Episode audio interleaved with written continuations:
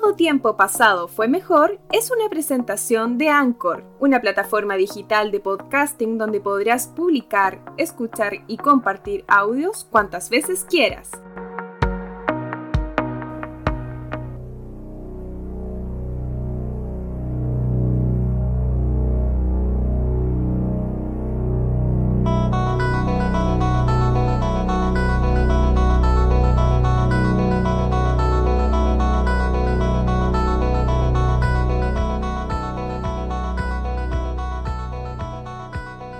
Estimadas y estimados amigos, amigas, muy bienvenidos. Ya estamos en el séptimo capítulo, llegando al final de temporada de este podcast, de esta tercera temporada de Todo Tiempo Pasado fue mejor.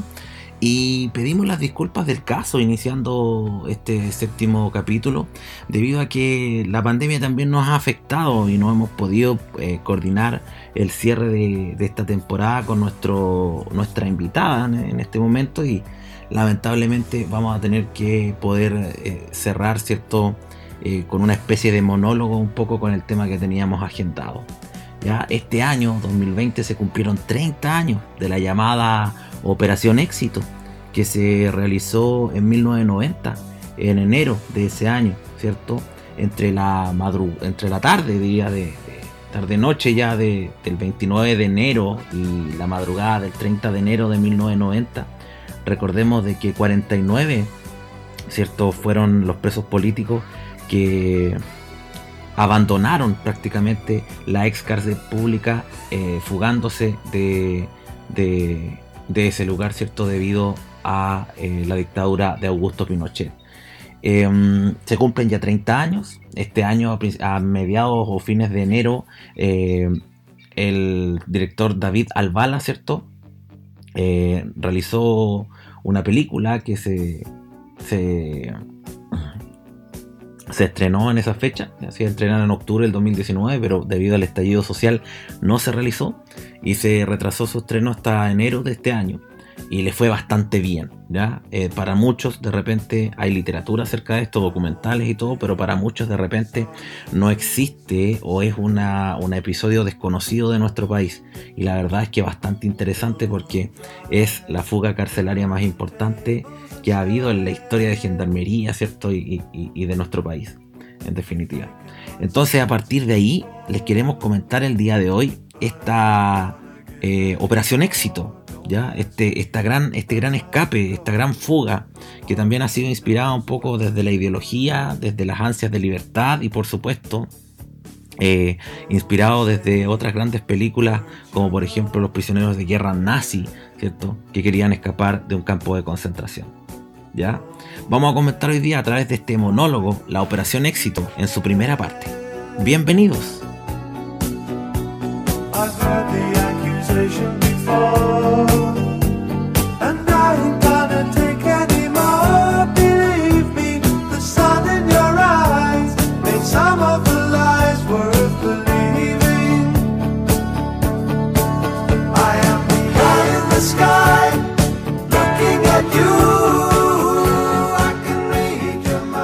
comienzos de 1990, a través de un túnel de más de 60 metros de largo, escaparon 49 presos políticos de la ex cárcel pública. Entre la noche del 29 y la madrugada del 30 de enero se llevó a cabo una de las fugas más espectaculares de la historia carcelaria chilena. La fuga que vamos a comentar en esta primera parte se comenzó a gestar un año, un año y medio antes. En palabras de Miguel Montesinos, uno de los presos políticos que participó en este escape, señala que es una cosa totalmente normal que un prisionero político o de guerra, al momento de caer preso, piense o intente fugarse. No es solamente una convicción, sino también un deber. Miguel, quien fuera fundador del Frente Patriótico Manuel Rodríguez en Concepción y jefe operativo de la Operación Éxito, cayó detenido el 1 de diciembre de 1986 por sospechas de ser el jefe operativo del frente y al mismo tiempo el jefe también del atentado al general Augusto Pinochet en la cuesta de las Achupayas en el cajón del Maipo. Luego de la fuga de Sergio Bachman de la cárcel de Valparaíso a mediados de 1987, las autoridades de la época decidieron reunir a todos los presos políticos en un solo penal. De esta forma, convirtieron el viejo edificio, ¿cierto?, que quedaba en General Maquena, en una cárcel de máxima seguridad. Remodelada la cárcel, quedaba descartado cualquier intento de fuga o rebelión dentro del penal. Luis Montesinos, otro protagonista de la fuga, señaló en entrevista que las inversiones que se realizaron en el penal preocuparon a los encargados de la operación éxito. Se redoblaron las guardias, habían cámaras de vigilancia y reubicaron a los presos políticos en el centro de la cárcel. Por tanto, la única posibilidad de los prisioneros era a través del suelo. El triunfo del no, el 5 de octubre de 1988, evitó que Pinochet siga en el cargo durante otros ocho años pero no ofreció ninguna solución rápida para las familias de los presos políticos. A dos meses del plebiscito no cambió, por lo que se diseñó un plan elegante, sin poner en riesgo a nadie y permitió evitar a más combatientes morir o caer. Ideado este plan, la preocupación de los presos fue hacia dónde ir, hacia dónde arrancar. Hacia Teatinos había un laboratorio y no les dio confianza ya que era una estructura nueva y sabían que sí o sí iban a tener que romper. Hacia Hurtado de Mendoza estaba el terminal de buses. Su gran cantidad de personas que lo visitaban continuamente durante el día, la gran cantidad de patrullaje policial y otros, hizo que el equipo técnico que diseñó el plan lo descartara inmediatamente. Por el frente de la cárcel se encontraba un cuartel de policía de investigaciones, por lo que fue eliminado inmediatamente. Por tanto, la única salida viable era hacia calle Balmaceda.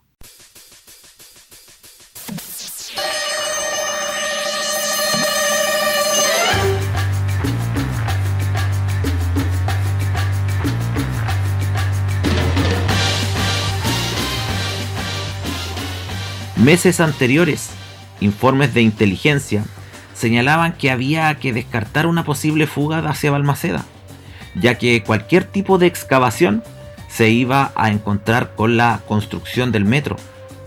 Error. Fue una oportunidad para la operación éxito. Los presos políticos manejaban la información de que el metro lo habían construido los franceses, y estos tienen fama de ser buenos arquitectos. Por ende, los frentistas sabían que no podían juntar la losa de la calle con la losa subterránea del metro, por lo que debían dejar una capa de estabilizador, o sea, tierra. Después de tener eso claro, el primer problema que tuvieron que enfrentar los reos fue ¿dónde dejar la tierra que saldría del túnel? Fueron semanas de estudio para buscar un lugar que pudiera alojar a una gran cantidad de tierra. Tras semanas de buscar una respuesta, una tarde de fútbol en el penal, los presos se dan cuenta de una pequeña fisura que existe en una edificación del penal. Hay una especie de techo falso, lo que inmediatamente hace explorar a los frentistas el lugar. De hecho, el juez Juan Araya fue nombrado como ministro en visita para investigar el caso y una de las hipótesis que se manejaba era la complicidad de gendarmería, ya que pasaron varios días antes de encontrar las toneladas de tierra. En propia voz de este ministro en visita, señala que existían conjeturas. ¿Dónde estaba la tierra? ¿La tierra salió del penal? ¿Quién o quiénes fueron los que fallaron en el control de la salida de este material hacia el exterior? Los frentistas identificaron y revisaron el lugar donde podían dejar la tierra. Cada celda tenía un entretecho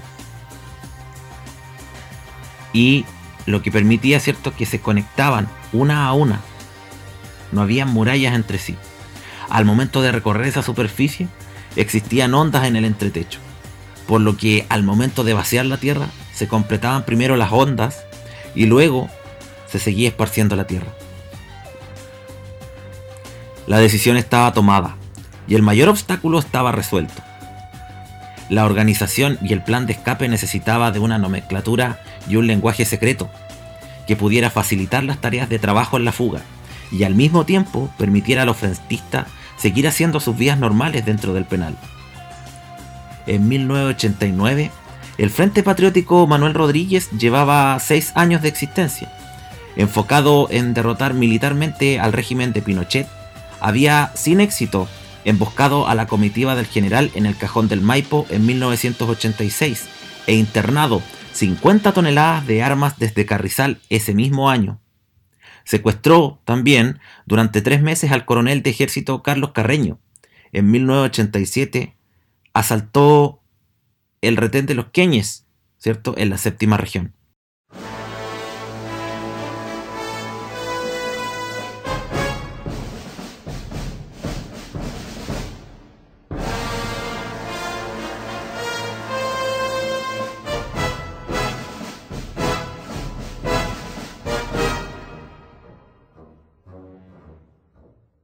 Los servicios de inteligencia lo habían golpeado con dureza.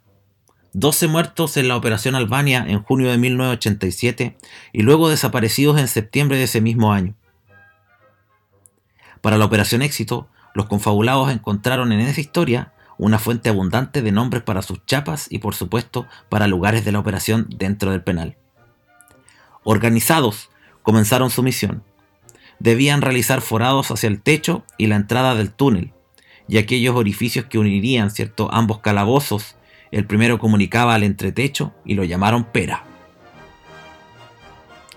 El techo, en jerga arquitectónica, se conoce como medio punto o un cuarto de punto. Entonces, cada uno de los ladrillos que conformaban el techo se sustentan por la presión que estos mismos realizan hacia los costados exteriores de la estructura del techo. Por lo tanto, si tú sacas un ladrillo desde un techo sin los cuidados necesarios, se te puede caer la estructura completa. Fue un trabajo de ingeniería donde... Eh, ¿dónde, pudo eh, ¿Dónde pudo hacer el corte? Se preguntaban ellos, para que el techo no perdiera la firmeza. Cuando los reos sacaron el bloque de arriba fue terrible, porque estaban convencidos de que el bloque iba a salir completo, y cuando salió, el bloque se hizo pedazos y no quedó nada. Este espacio de historia se puede ver en la película Pacto de Fuga, cómo solucionan el tema.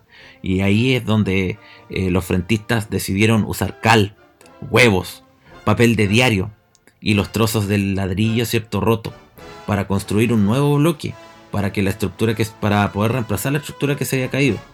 Con esos materiales y utilizando un modelo de construcción vietnamita, el cual permitía que la masa de la estructura, ¿cierto?, fuera de forma piramidal, para que el bloque quede atrapado hacia abajo, pero al empujarlo hacia arriba, ¿cierto?, saliera de inmediato. Los presos pudieron reemplazar la estructura.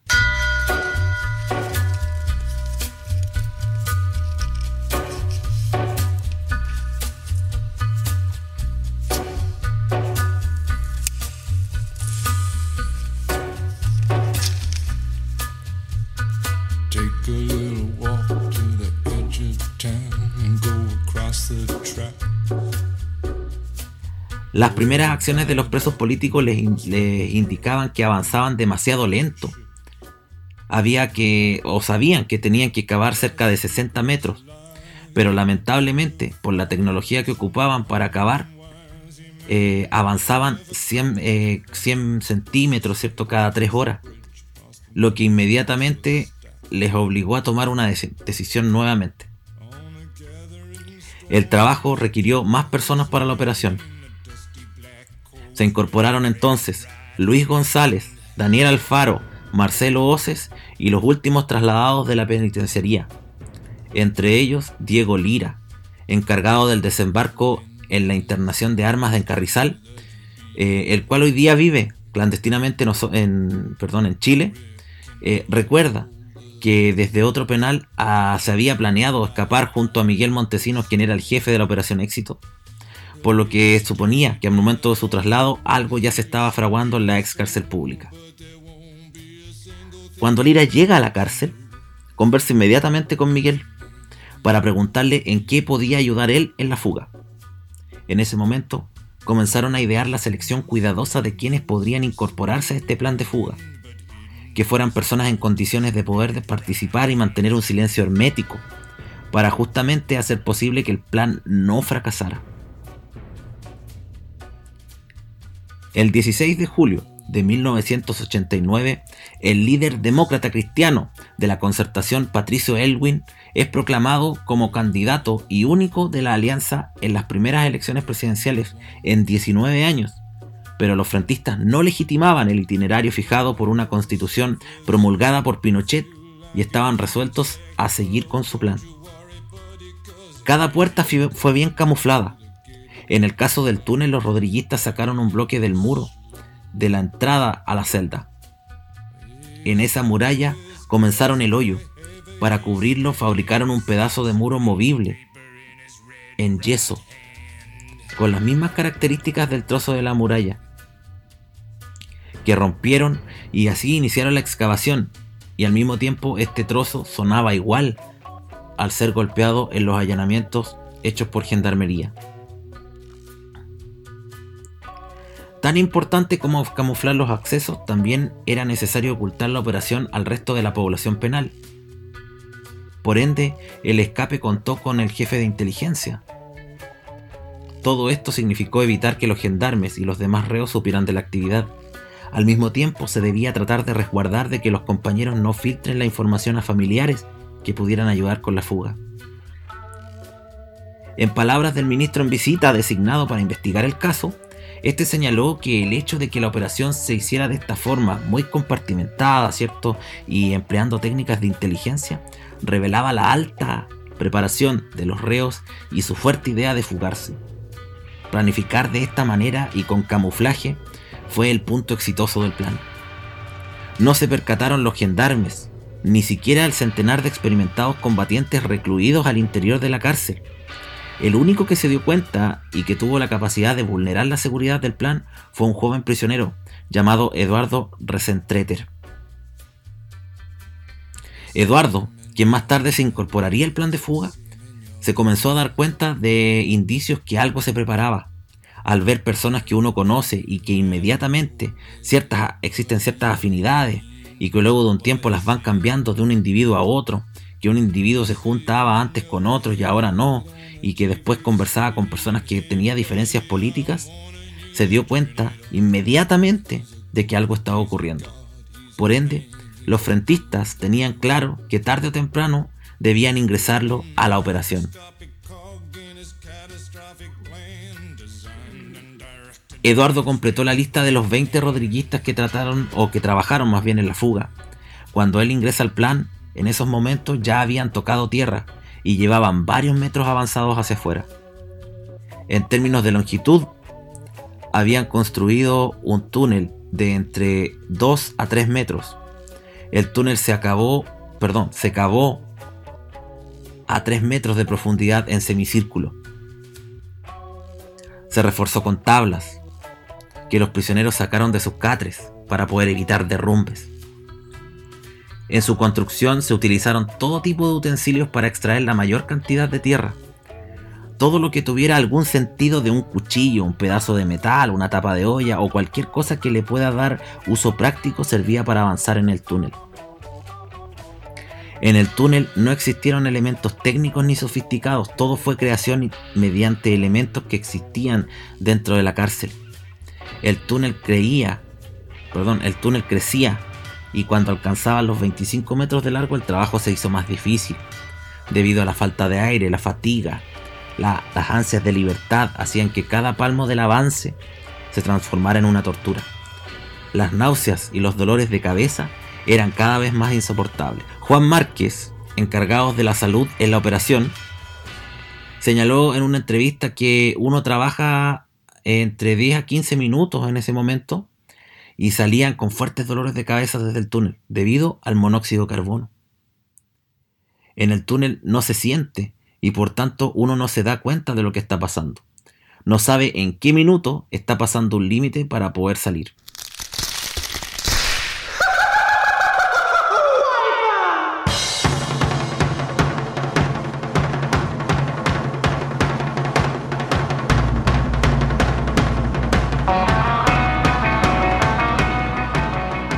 En un nuevo plebiscito, a fines de julio de 1989, se aprobaban 50 reformas a la Constitución del, del 80. Si bien esos cambios fueron acordados entre los dirigentes de la concertación y las autoridades civiles, los cuales buscaban flexibilizar la Carta Fundamental, también reafirmaron la vigencia de la Constitución. Mientras en el exterior se votaban las reformas, en el interior de la cárcel pública los rodriguistas seguían soportando la dureza que significaba el plan. Llevaban ocho meses de incesante labor y con la necesidad de mejorar la calidad del trabajo. Fueron despertando el ingenio de los frentistas para hacer llegar aire al túnel. Inventaron un método, primero por medio de un fuelle y luego a través de un original sistema que les permitió alcanzar los 60 metros requeridos. Era un sistema donde un ventilador estaba inserto en, en un recipiente en donde había una entrada y una salida de aire. La entrada estaba tomada desde la celda y la salida al final del túnel. Los presos políticos se hicieron de un motor de ventilador con aspas artesanales construidas con tapas de olla, para luego envolver el aire con mangas de plástico o con botellas desechables de litro o litro y medio, o de Fanta, Coca-Cola con las que había, cortándolas por ambos lados. Este largo tubo permitía ¿cierto? la protección del aire en el túnel construido durante los 60 metros. De esta forma la Tierra no podía pasar, eh, traspasar el paso del aire.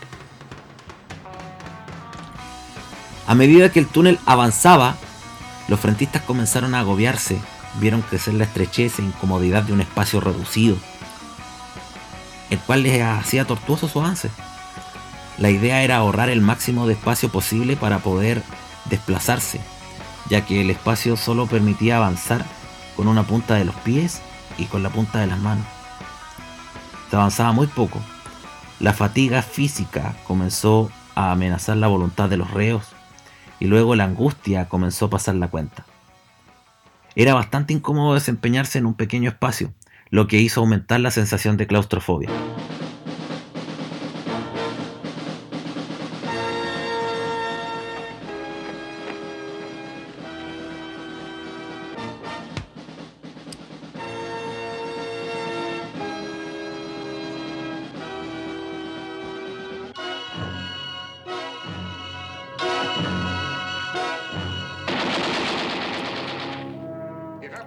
La claustrofobia fue un problema mayor. Comenzaron a experimentar sensaciones de estar totalmente desprotegidos en un agujero, que en cualquier momento se puede caer el túnel y fue desesperante para los rodriguistas. Muchos de ellos manifestaron que el amor propio y las ansias de libertad los mantuvieron vivos y les ayudaron a combatir las fobias. Muchos de ellos durmieron tapados con almohadas y conversaron con los más afectados en una especie de terapia. Otra de las cosas que hicieron eh, para dominar la angustia y mejorar las condiciones de trabajo fue iluminar el túnel. Los reos empezaron a introducir cables eléctricos muy finos y a poner luz por cada metro de forado mediante bombillas muy pequeñas que tuvieran muy bajo consumo para no llamar la atención de la electricidad ¿cierto? en el penal, ya que también era controlada. Los continuos allanamientos sorpresas de gendarmería y los derrumbes fueron otras de las situaciones que pusieron a prueba la voluntad de los decididos reclusos. De hecho, cualquier temblor que los encontraba dentro del túnel, sea grado 2 grado 3, repercutía demasiado en el estado de ánimo y en el sistema de trabajo. Sabía, si, se, si se movía la estructura, ¿cierto? había que revisar y reforzar el túnel. Por otra parte, había que estar coordinados por los allanamientos que realizaba Gendarmería en cada celda, por medio de un creativo sistema de comunicación que los, rodriguistas instalaron al interior de la excavación. Fue un sistema de grabadora eh, bastante potente, mediante un personal estéreo, que servía como un sistema circular desde la entrada del micrófono y la salida del sonido, que conectaban dos cables que más eh, un intercambiador de polaridad se injertaban parlantes o audífonos al interior del forado. el sistema de comunicación quedó tan bien hecho que tenían cada 20 metros un audífono, lo que permitía que quienes estuvieran trabajando a 30 o 40 metros tenían comunicación directa con quien estaba haciendo guardia en la puerta.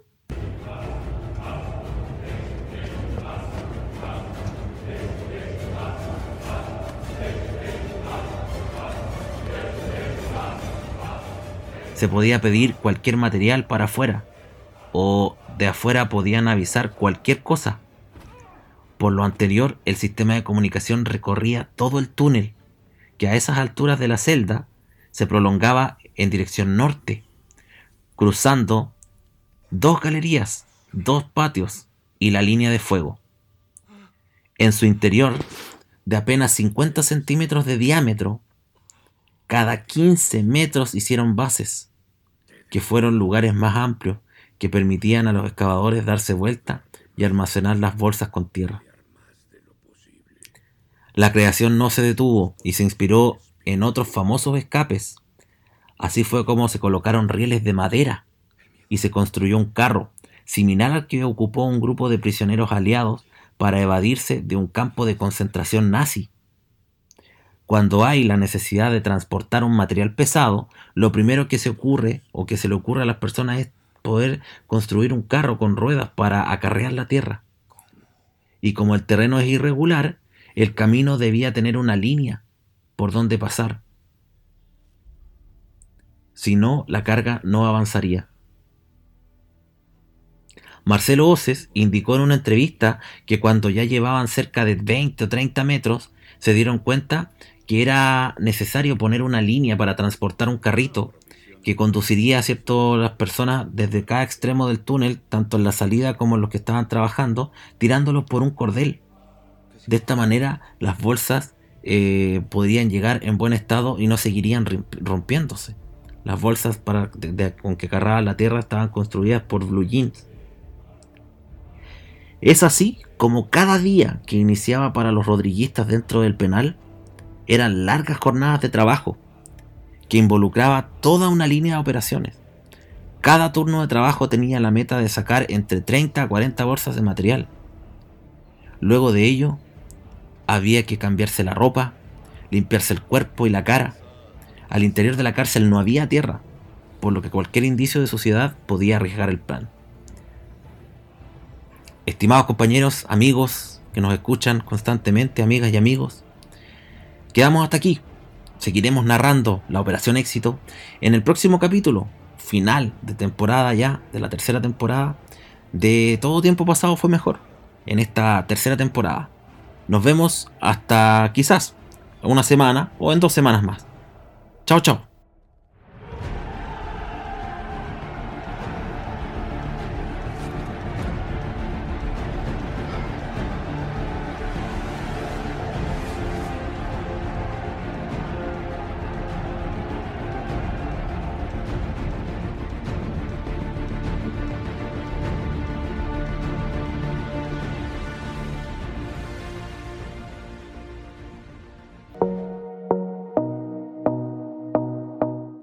Tiempo pasado fue mejor fue una presentación de Anchor, una plataforma digital de podcasting donde podrás publicar, escuchar y compartir audios cuantas veces quieras.